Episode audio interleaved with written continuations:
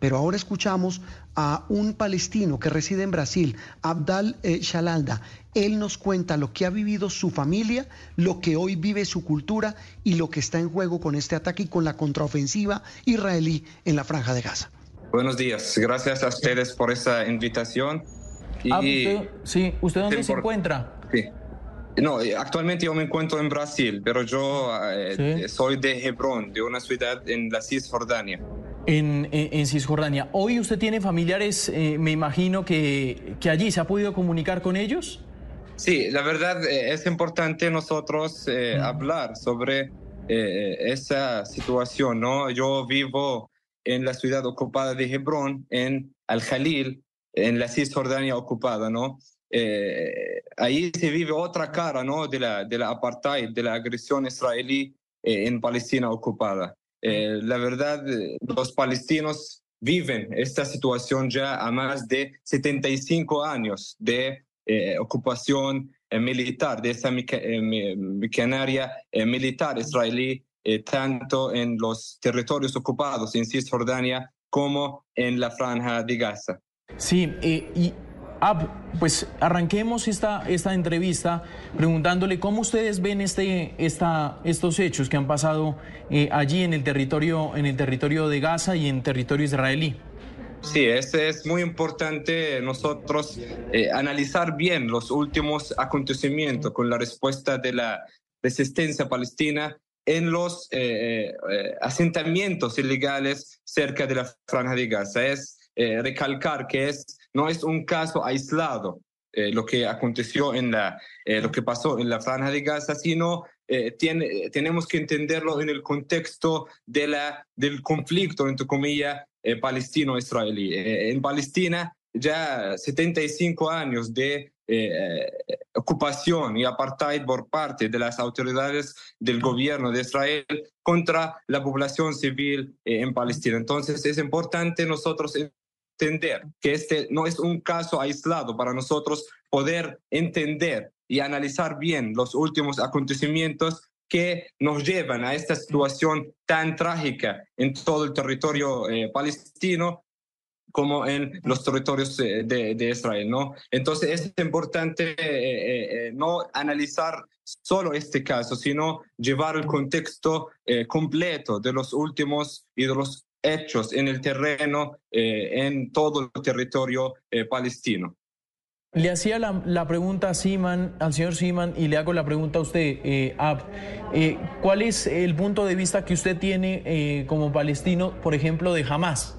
Ok, es una pregunta muy importante y, el mundo tiene que saber lo que Hamas es un movimiento de resistencia político también en, eh, eh, en Palestina, que surgió, fundó, se fundó en el 1987 tras eh, todas esas masacres contra el pueblo palestino. ideológicamente, jamás tiene su ideología de origen religioso y de, de, de, esta manera muchos, tiene muchos simpatizantes en el, el, el pueblo palestino. Ahora, Hamas eh, eh, es una, eh, un movimiento de resistencia, igual que todos los movimientos que están en Palestina, los movimientos populares, todas los partidos, todos los partidos políticos también que luchan diariamente, cada quien en su, de su manera, en la lucha diaria contra esa ocupación, contra el apartheid israelí en, eh, en todo el territorio nacional. Entonces, nosotros no podemos hablar sobre Hamas y olvidar eh, eh, todo lo que es el pueblo palestino, porque Hamas constituye una parte de todo el pueblo palestino que es, se construye por partes, por diversos partidos, digamos, políticos, tanto de izquierda, de derecha y otras fracciones en el pueblo palestino yo quiero eh, recordarlo, ¿no? Siempre lo digo. El derecho a la resistencia, el derecho a eh, defenderse de cada pueblo que está bajo de ocupación es legítimo según el derecho internacional. No lo digo yo como palestino, sí, no lo dice la misma, el mismo derecho internacional, toda la legalidad internacional que cada pueblo que está bajo eh, una ocupación ilegal y colonización tiene el derecho a la legítima resistencia, a la legítima autodefensa ante tanta injusticia que el pueblo palestino ha atravesado durante todos estos 75 años, desde aquel 15 de mayo de 1948, cuando las bandas terroristas sionistas eh, asesinaron, masacraron al pueblo palestino eh, y eh, expulsaron a más de 750 mil palestinos para ser refugiados hoy día en todo el territorio nacional, en Cisjordania, en la Franja de Gaza.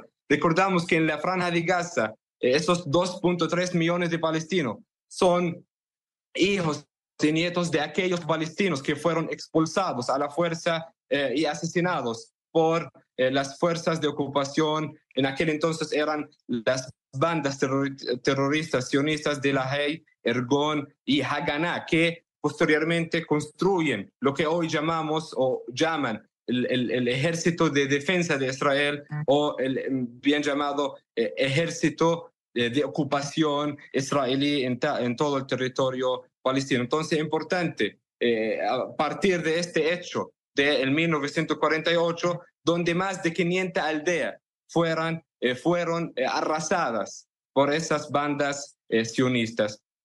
Y de ahí todo lo que tiene que ver con el contexto de los últimos hechos en, en, en Palestina. No podemos olvidar que en la franja de Gaza, 17 años de bloqueo criminal por aire, mar y tierra por parte de Israel, donde se llevó a cabo al menos cinco agresiones israelíes contra la población civiles de la franja de Gaza, donde eh, asesinaron, bombardearon a miles de palestinos, entre ellos miles de niños. De estos niños, ni eh, uno de, los, de, la, de la llamada comunidad internacional hoy condena lo que está pasando en Palestina. hoy, ahora mismo, está llegando la noticia que son ya más de 140 niños palestinos asesinados por bombardeos israelíes en la franja de Gaza en las últimas 48 horas. 140 niños. Ese es el terrorismo de, que, que, Israel está eh, se defendiendo en, en, los territorios palestinos. Eh, más de 30 palestinos asesinados. Sí. No, le quería, le quería preguntar, para ustedes, ¿qué es la liberación palestina? Perfecto, bien, esa pregunta es muy importante que, porque hay mucha eh, eh, eh, desinformación al respecto. ¿Qué es lo que buscan los palestinos? Los palestinos buscan tres puntos fundamentales y es según el derecho internacional y las resoluciones de la ONU durante todos estos años. Los palestinos quieren un país libre, sin ocupación, sin apartheid, con Jerusalén del Este como capital. Estos son los dos primeros puntos que el derecho internacional lo garantiza para el pueblo palestino para eh, terminar este, entre comillas, conflicto eh, palestino-israelí que durante todas, eh, todos estos años Israel ha violado todas las leyes de la ONU, las resoluciones de la ONU durante todas eh, todo este tiempo eh, de eh, la creación, que recordamos que es el mismo Israel fue criado por la misma ONU en el 1947 en una votación sin presencia de palestino. entonces, es importante estos dos puntos. Una, Palestina libre, sin ocupación y apartheid, como, y como capital Jerusalén del Este. También, el segundo punto importante es eh, el retorno de, los refugiados, aquellos refugiados que fueron, eh, como mencioné, en el 1948, que regresen a, la, a los, eh, retornan a los hogares donde fueron expulsados en el 1948. Esos son los dos, tres puntos fundamentales para que haya una solución justa para el pueblo palestino, para que haya una autodeterminación del pueblo palestino que, para que viva en paz eh, sin ocupación. Muy bien, es Ab Shalalda, que es eh, palestino, eh, vive en Brasil. señor Shalalda, gracias por estos minutos aquí en Caracol ahora. Gracias, gracias a usted por esta invitación. Muchas gracias.